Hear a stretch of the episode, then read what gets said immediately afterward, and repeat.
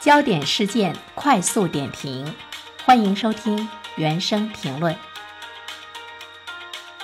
最近两天，我在这个网上看到一个消息，说央行再一次宣布，五万以上的存款额度登记规则呢会重新的调整。呃，曾经呢听说过啊，说你到银行去存五万，或者是呢取五万，超过五万以上，银行人员会。咨询说：“哎，你这个钱是哪来的？哎，你取五万块钱，你你要干什么？你会觉得特别的不舒服。但是我们当时呢，央行呢是有这样的一个规定，因为现在呢，对于我个人来说，很少到银行来进行这种现金的操作，所以说我不知道啊，呃，我们周边的银行是不是呢也会有这样的一个咨询的呃一个状态？但是现在呢，央行说要。”调整，呃，这里面的调整呢，其实我们会看到，像一些发达的地区，像浙江、深圳，他们已经对这项规定进行了上调，分别是三十万和二十万。就是你到银行存取三十万、二十万，它会有一个呢咨询的。呃，为什么把这个五万的额度调整到了更高一些？因为一方面的话呢，我觉得对于银行的工作人员来讲，他的工作负担还是比较大的，总是去咨询，而且大家很鄙视。比如说有人这么问我的话，我就会觉得你非常讨厌，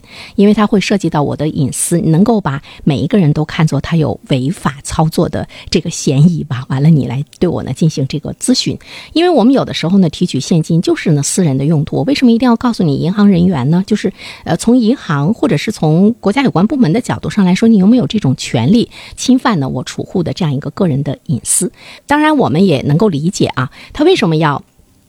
呃存取制度进行要调调查呢？就是他要。防止一些呃不法的这个分子，比如说他洗钱呢，或者是取了大额度的金钱，他去行贿啊等等。但是我觉得他即便是去行贿，他也不会告诉你啊，他会编出各种各样的合法的理由。所以说，银行的这种咨询，它只能起到一种哎比较微小的这样的一个震慑的作用，因为违法分子他会比老百姓还能够对答如流，早就想好答案了，而且呢，他他无所谓啊。老百姓呢会想到说，那你这侵犯我的隐私，我我可能不太愿意告诉你。所以说这个时候谁是合法的，谁是违法的，我觉得从银行的角度上来讲，他很难去判断。而且呢，违法分子也特别能够呢骗过呢银行方面的监管，反而呢不方便的是我们的这个老百姓。所以现在我们看到呢，这个制度会做一些调整，数字化的一个调整，它有五万会调整到三十万、二十万等等。另外一方面的话呢，其实呃现在呢，大家的这个现金的呃使用，现金的流。转可能在我们的生活中，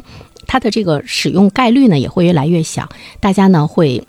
更多的是一种数字化的操作，包括我们的这个数字人民币的这个推出，在很多的城市呢都进行了这个试点。呃，数字人民币呢它就有优势嘛，它的这个优势就是它可追溯性，从。它的发行之日起呢，就有可追溯性，就你这个钱从哪里来，你到哪里去，呃，在网上就有可追溯性。就当我们每一个人都形成了呃数字货币的运用，再加上呢数字人民币的更广泛的这样的一个普及的话，其实呢，对于呃真正的那种，比如说洗黑钱啊、电信诈骗啊、非法交易啊，还有偷税漏税啊等等不法的行为，那么从银行的角度上来讲的话呢，每一笔交易都会呢有详细的记录。所以呢，我觉得我们充分的呢要呃，利用呢科技的这样的一个发展，同时呢也呃不断的大力的去宣传人们转变一些观念，呃，使用呢数字人民币，呃，它呢能够更好的有利于我们执法机关在这方面的监管，同时的话呢也能够更好的呢保护呢我们老百姓的这个隐私啊，